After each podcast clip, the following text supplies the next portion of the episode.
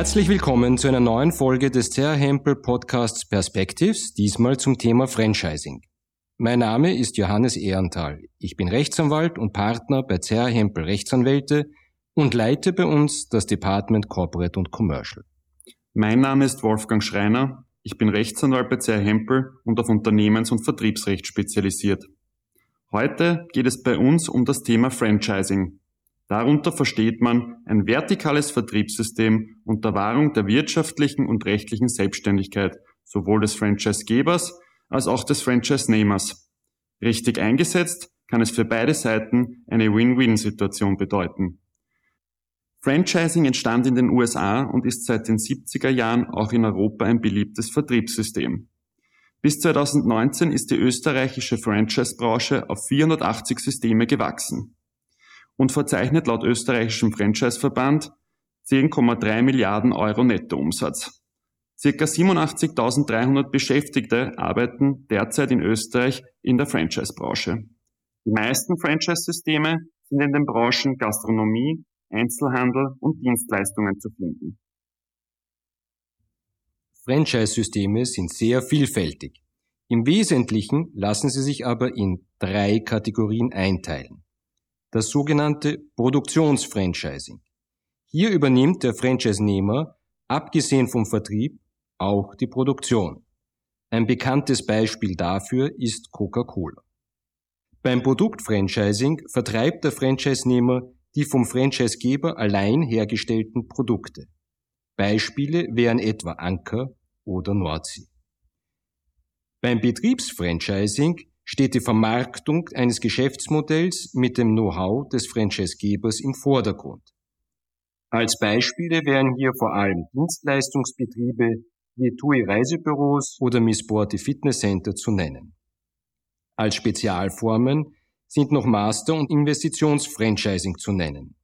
Ersteres wird auch Rahmenfranchising genannt. Hier geht der Franchise-Nehmer die Verpflichtung ein, innerhalb eines bestimmten Zeitraumes, meist in einem bestimmten Gebiet, selbst Sub-Franchise-Nehmer zu finden und Franchise-Verträge abzuschließen und so die Markterschließung für den Franchise-Geber voranzutreiben. Beim Investitionsfranchising bringt der Franchise-Nehmer hauptsächlich sein Kapital ein.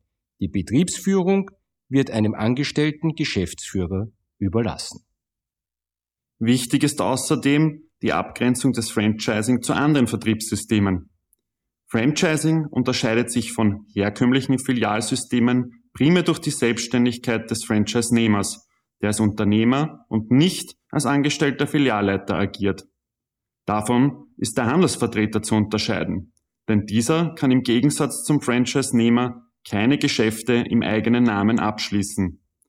Dennoch kann bei entsprechender vertraglicher Gestaltung eine Ähnlichkeit des Franchise-Nehmers zum Handelsvertreter bestehen.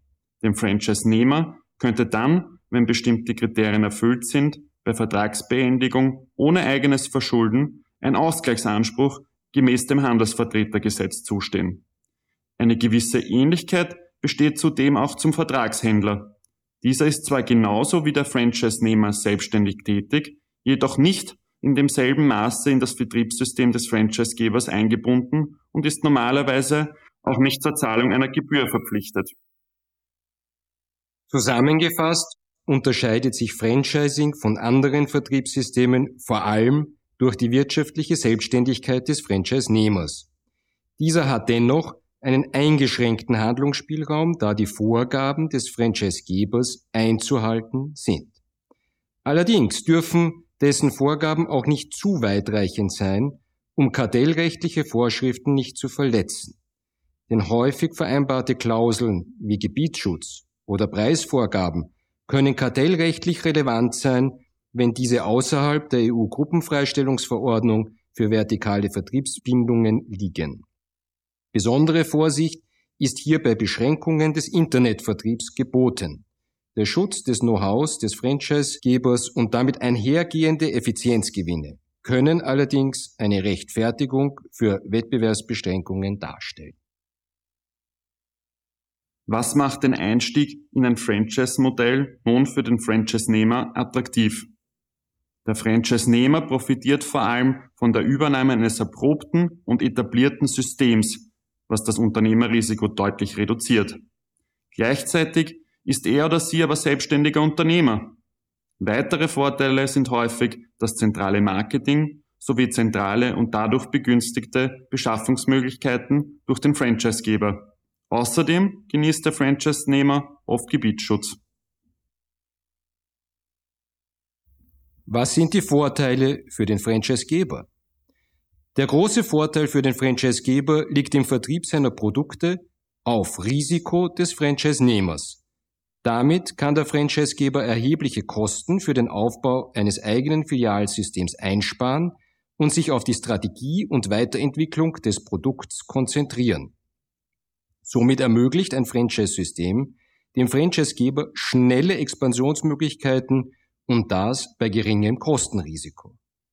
Außerdem profitiert der Franchisegeber vom Wissen des Franchise-Nehmers über die Eigenheiten des jeweiligen Markts und der Kunden.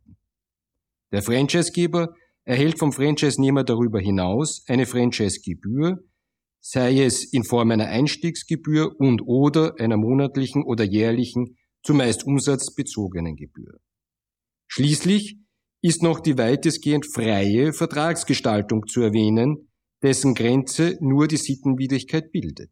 Vorsicht ist hier aber trotzdem geboten, besonders im Hinblick auf das Gründungsprivileg des Konsumentenschutzgesetzes, das dem Franchise-Nehmer, der nicht bereits unternehmerisch tätig ist, unabdingbare Rechte, wie beispielsweise das Recht auf Rücktritt vom Vertrag, zugesteht.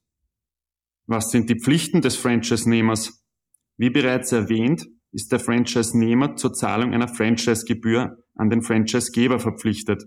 Darüber hinaus trifft ihn eine Betriebspflicht und im Zuge des Betriebes auch die Pflicht zur Einhaltung der Vorgaben des Franchise-Gebers sowie eine Treuepflicht gegenüber diesen. Weitere übliche Bestandteile eines Franchise-Vertrags sind außerdem Konkurrenzverbote und Weitergabeverbote für Geschäftsgeheimnisse. Wenn vereinbart, hat der Franchise-Nehmer auch Kontrollen durch den Franchise-Geber zu dulden und an Schulungen teilzunehmen. Zusätzlich können Berichts- und Bezugspflichten vereinbart werden. Was sind nun die Pflichten des Franchise-Gebers? Den Franchise-Geber treffen hauptsächlich Pflichten zur Gewährung von Nutzungsrechten und Vermittlung von Know-how an den Franchise-Nehmer. Zusätzlich hat er die Geschäfte des Franchise-Nehmers zu fördern und das Franchise-System selbst weiterzuentwickeln. Auch der Franchisegeber unterliegt aufgrund des ausgeprägten Vertrauensverhältnisses gegenüber dem Franchise-Nehmer einer Treuepflicht. Zusätzlich kann sich der Franchisegeber vertraglich zum zentralen Einkauf oder zur Durchführung von Werbemaßnahmen verpflichten. Generell können die vertraglichen Vereinbarungen aber sehr unterschiedlich gestaltet sein und müssen an die jeweiligen Bedürfnisse des Unternehmens angepasst werden. Daher ist die Vertragsgestaltung ein zentrales Element jedes Franchise-Systems. Ein Franchise-Vertrag ist ein Vertrag sui generis, denn er besteht meist aus einem Bündel verschiedenster Vertragstypen, wie beispielsweise Kauf, Bestand oder Lizenzvertrag. Der Franchise-Vertrag an sich kann grundsätzlich formfrei und auch konkludent abgeschlossen werden. Wie bereits erläutert, gelangt der Franchise-Nehmer an Geschäftsgeheimnisse des Franchise-Gebers, wie kann nun der Franchisegeber seine Geschäftsgeheimnisse, die ja oft die Grundlage seines Geschäftserfolges bilden, bestmöglich schützen? Zwar kann und sollte der Franchisegeber seine Geschäftszeichen oder Erfindungen als Marken oder Patente registrieren und schützen lassen, dies ist aber bei Know-how und Geschäftsideen nicht möglich. Durch die EU-Geheimnisschutzrichtlinie wurde der Schutz von Geschäftsgeheimnissen in das Gesetz gegen unlauteren Wettbewerb, das UWG, integriert.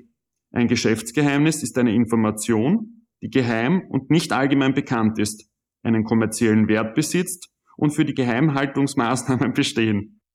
Ein Beispiel für ein Geschäftsgeheimnis ist die Coca-Cola-Formel. Bei Verletzung von Geschäftsgeheimnissen können Unterlassungs-, Beseitigungs- und Entschädigungsansprüche gegen den Verletzer bestehen. Zu diesem Zweck bieten sich vertragliche Vertraulichkeitsvereinbarungen, Wettbewerbs- und Konkurrenzverbote an. Aber sind diese vertraglichen und gesetzlichen Schutzmechanismen ausreichend, um das Know-how sowie das Franchise-System selbst vor Nachahmern zu schützen?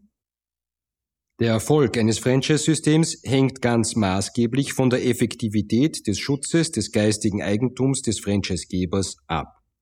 Ein Franchise-Vertrag sollte daher gut durchdacht und maßgeschneidert formuliert sein. Zu empfehlen ist vor allem eine Kombination von Vertraulichkeitsvereinbarungen mit Strafpenalen sowie die Vereinbarung vertraglicher Unterlassungspflichten. Diese sind das rechtliche Instrumentarium, um ihr Know-how oder Geschäftsgeheimnisse bestmöglich zu schützen. Besondere Kündigungsmöglichkeiten für bestimmte Fälle sollten präzise und klar formuliert werden. Außerdem sollten Vereinbarungen über Eingriffs- und Änderungsrechte nicht fehlen.